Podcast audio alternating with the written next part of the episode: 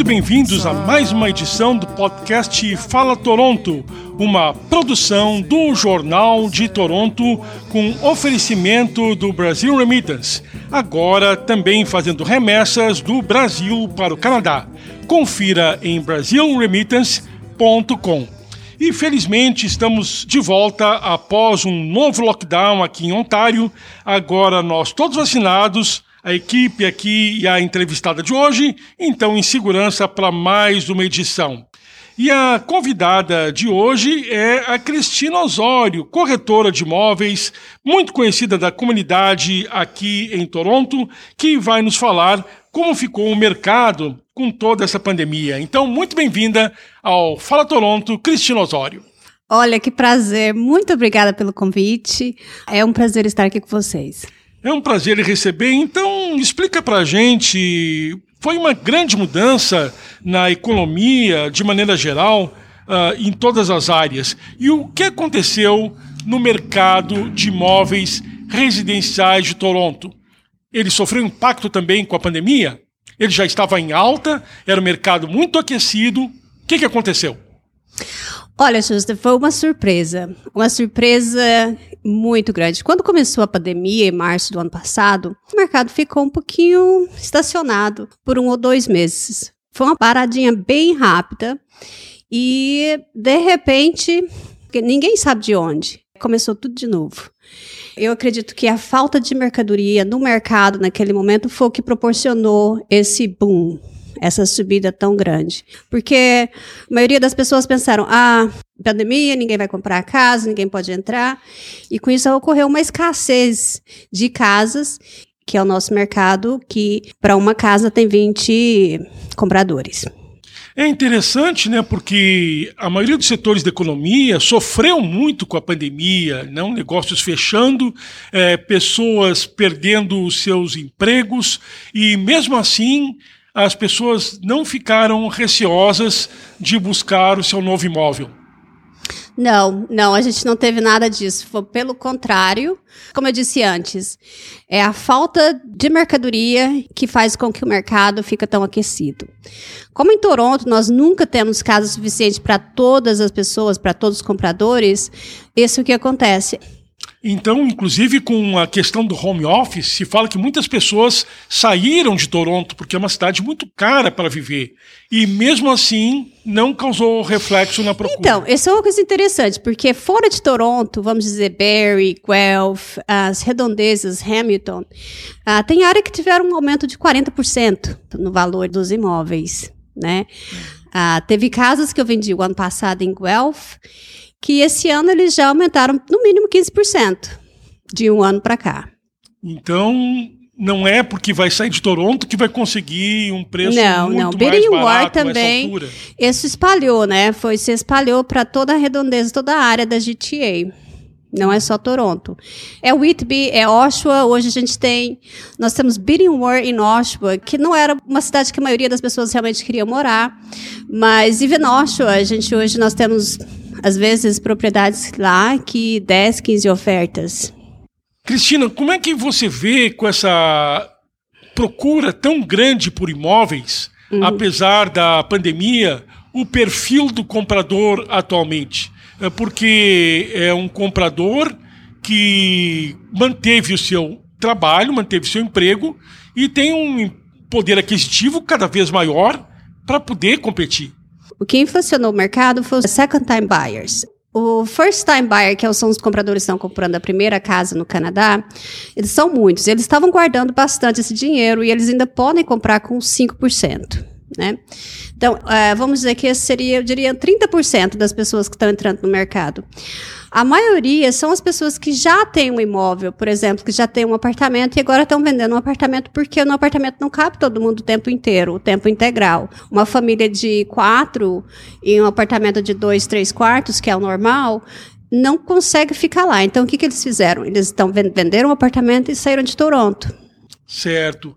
E como é que eles se arriscam a comprar no meio de uma pandemia? Eles não ficam receosos de daqui a pouco uh, perderem o emprego ou de haver uma mudança nos juros e eles serem impactados na sua compra? Uh, o que acontece é que o mercado de Toronto é um mercado tão tão forte que maior preocupação do comprador de hoje é se ele vai poder comprar o mesmo imóvel daqui a um ano, que é muito incerto, que é claro que a maioria das vezes não.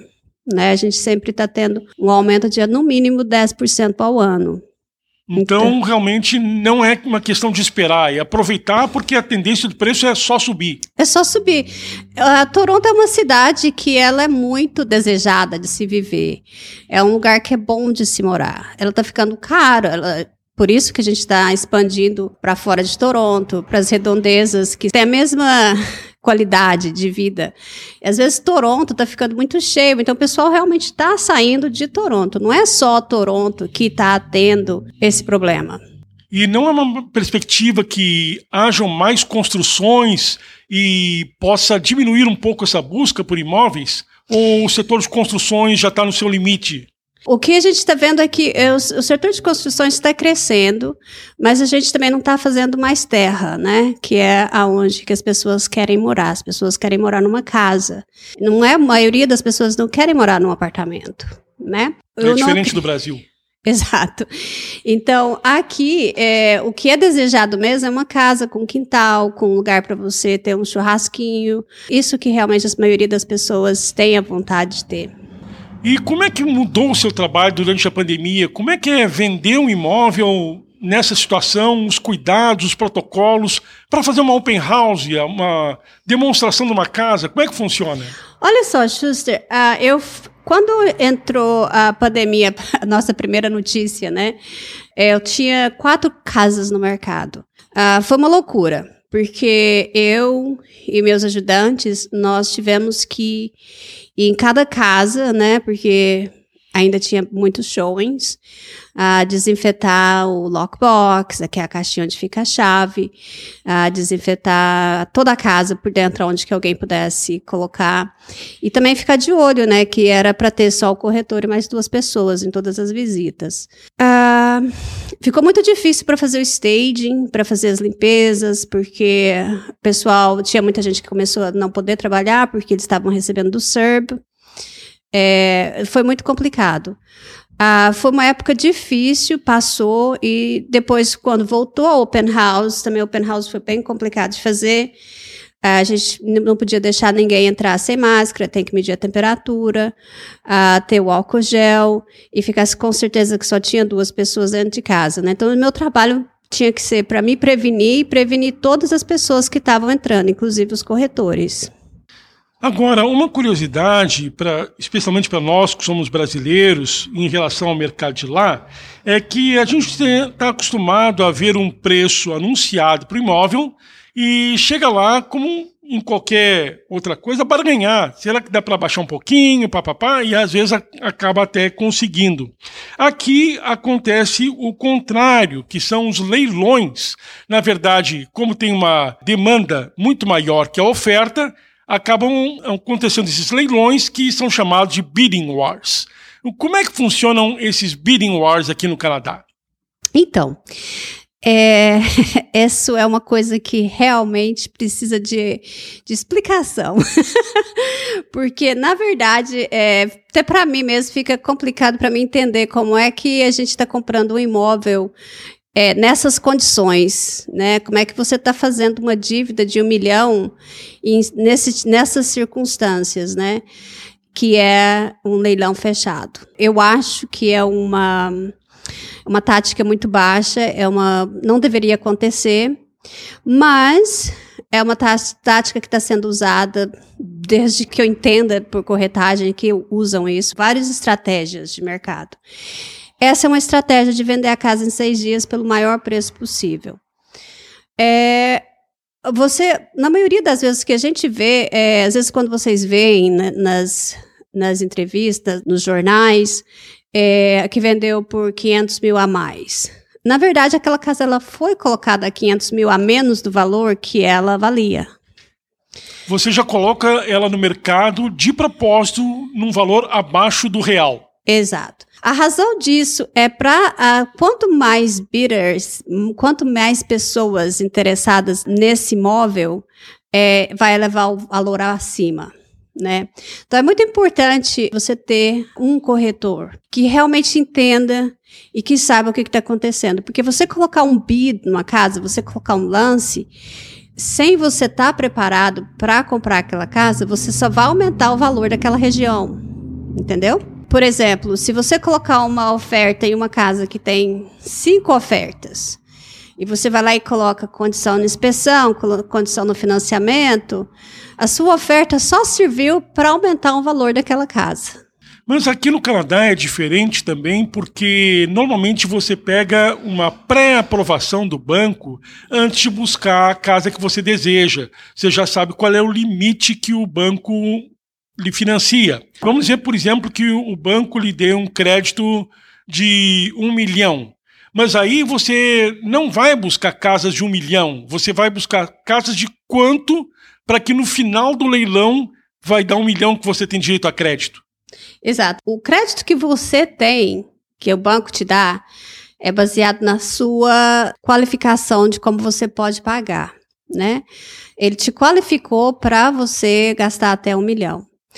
O que não significa que ele vai te financiar uma casa que ela vale 700 entendeu? Então, é aí onde entra a, especialização do corretor para fazer o appraisal antes, né? Ah, por exemplo, se eu vou colocar uma oferta para um cliente que ele é first time buyer, que ele só está com 5 ou 10% para pagar, é, eu tenho que ter muito cuidado, porque se aquela casa, no final, o banco fizer um appraisal, e aquele appraisal sair abaixo do valor, mesmo que seja 50 mil, aquele comprador ele tem que aparecer no, no dia de closing com os extras 50 mil. Certo. Agora é interessante porque leilão a gente está acostumado em brincadeira, em quermesse, né? Agora, um imóvel é a compra da sua vida, que deveria ser a coisa mais racional possível. Agora, num leilão, a tendência é você se tornar emocional, agir pela emoção. E quando é que você dá um lance que não deve? Qual deve ser o seu limite uh, no lance para que você não se arrependa de ter feito um, um, absurdo depois? Bom, em primeiro lugar, é, quanto de dinheiro sobrando você tem que você gostaria de te ficar depois que você comprou o teu imóvel? Né? Vamos dizer que você está pré-aprovado para comprar uma casa de um milhão e você tem 100 mil guardado, que não é parte do depósito, que não é parte daquele deal, que é aquele 100 mil que você tem guardado, que é para uma renovação, ou para uma emergência, ou alguma outra coisa. Né? Então, se você tem um dinheiro que você pode usar no dia do closing, no dia de fechar o imóvel, você ter ele, então você pode, se você realmente quer aquela casa, se aquela casa é a casa dos seus sonhos, e o seu corretor vai falar para você essa casa de que ela, o valor dela de mercado é 950, você quer pagar 1 milhão e 100. Isso não é, é com você, eu estou te falando o valor que a casa vale pelo, para o banco hoje. Uhum. Certo. E como é que você se, se prepara para o leilão? É, você estabelece até que limite você vai no leilão com o corretor? Como é que funciona? Com meus clientes, geralmente nós temos uma conversa muito séria, muito franca antes. É uma pesquisa que eu faço de mercado, eu faço o appraisal ah, daquele imóvel. Né? Primeiramente, eu tenho que fazer o appraisal daquele imóvel. Eu faço o CMA, que é o Comparative Market Analysis. Uh, e nós estudamos o valor das casas que venderam naquela redondeza, naquela área, e o valor que aquela casa deve valer, aquela casa vale hoje no mercado. Né? Só que nós sabemos que pode ser que aquela casa vai vender por uns 20, 30, 40 mil a mais. Então, eu já preparo meus clientes. Essa casa pode ser pela procura, por estar com 20 ofertas, talvez ela vai ser vendida por um valor que que vai subir muito, vai passar desse limite. E depois que eu, que eu estabeleço um número com meus clientes, eu não, a gente não volta atrás. Né, uma filosofia que eu tenho. É, depois que nós falamos essa casa aqui, eu só posso ir até 975. A gente não vai a 980. Certo. E não tem o risco da pessoa se arrepender depois, olha, eu dei demais nessa casa, ela não vale isso, ela não vai valorizar, ou o mercado aquecido faz com que vai ser sempre um bom negócio? Bom, essa é uma conversa que a gente tem desde o começo, né? É o que você quer, porque depois que a gente fizer um contrato, você assinar ele em seal, é, a gente já está com o depósito pronto, tá com toda a nossa todo nosso que a gente já se preparou.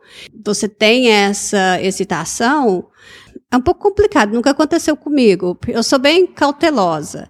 Uh, geralmente eu prefiro esperar o imóvel, dependendo de como tá, ou tô vendo como é que já tá, a, a, o leilão tá indo.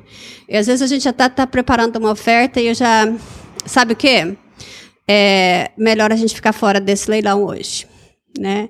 Porque vai vender por mais. E geralmente vende sim, a maioria das vezes, é, eu tenho uma, uma expressão que eu sempre falo, é, quando está tendo 20, 10, 15, 20 ofertas e você está vendo que os compradores estão lá, que estão fazendo home inspection, que tem pai e mãe e tudo, é, realmente é um imóvel que às vezes, para um comprador que não está com um dinheiro sobrando, que está com uns 10%, não estão com 20%, esse é um leilão, que, um leilão que talvez você não deva participar, mesmo para não não, não colocar mais lenha na fogueira, né?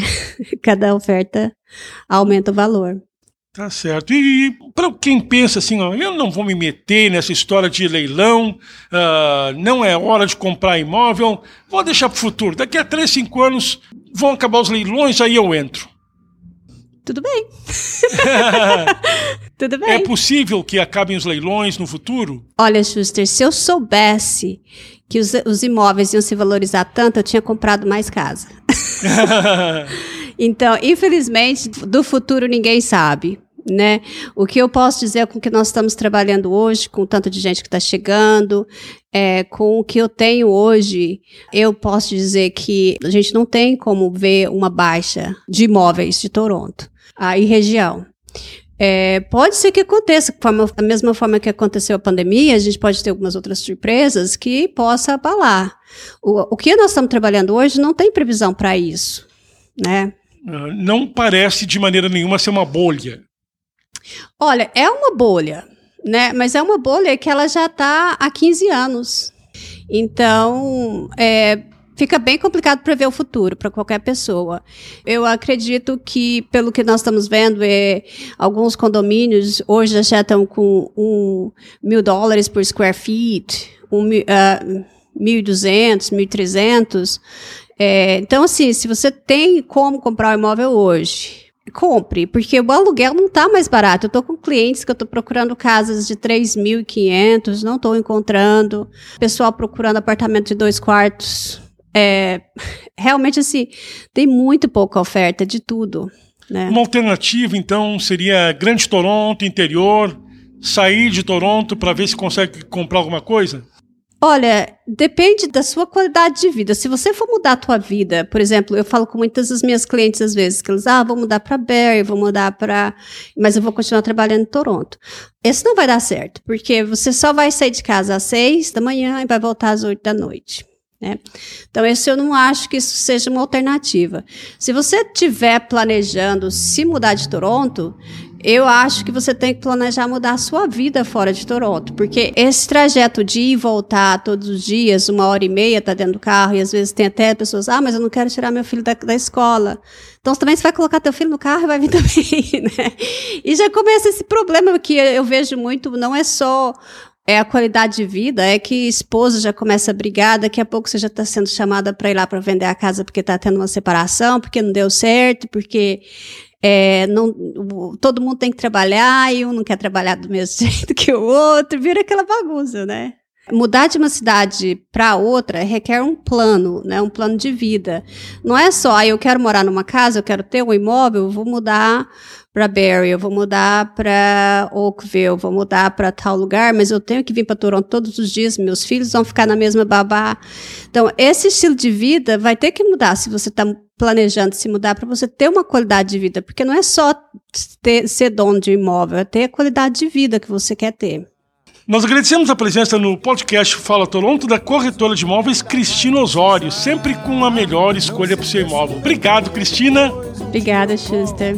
Nós voltamos na próxima semana num oferecimento do Brasil Remittance. Até lá!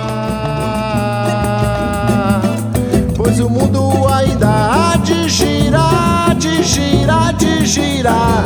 Somos é Francisco no Canadá.